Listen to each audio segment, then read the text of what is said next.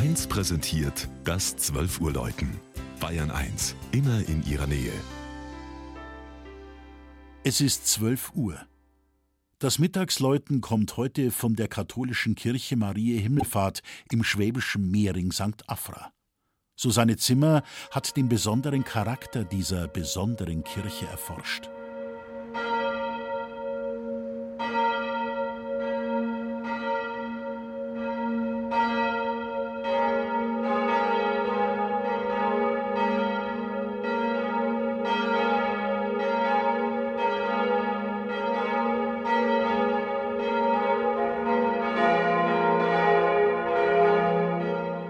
Wehrhaft steht sie da mit ihrem achteckigen, trutzigen Turm und dem schweren Langhaus.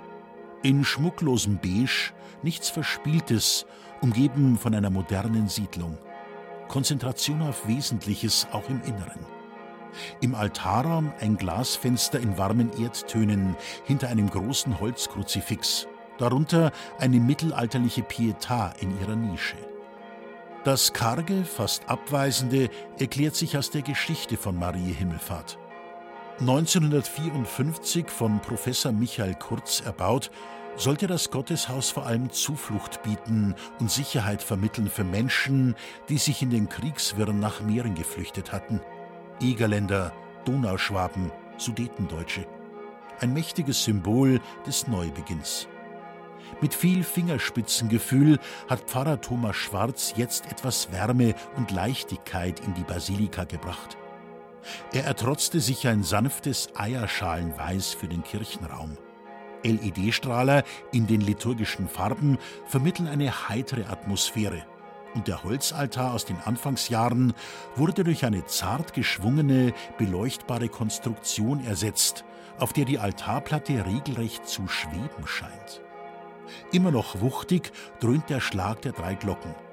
Finanziert wurden sie privat. Die stolze Summe von 10.000 Mark sammelten unermüdlich die 320 Siedlerfamilien von St. Afra. Die Kirchturmuhr spendeten die Nachbarn aus Mehring.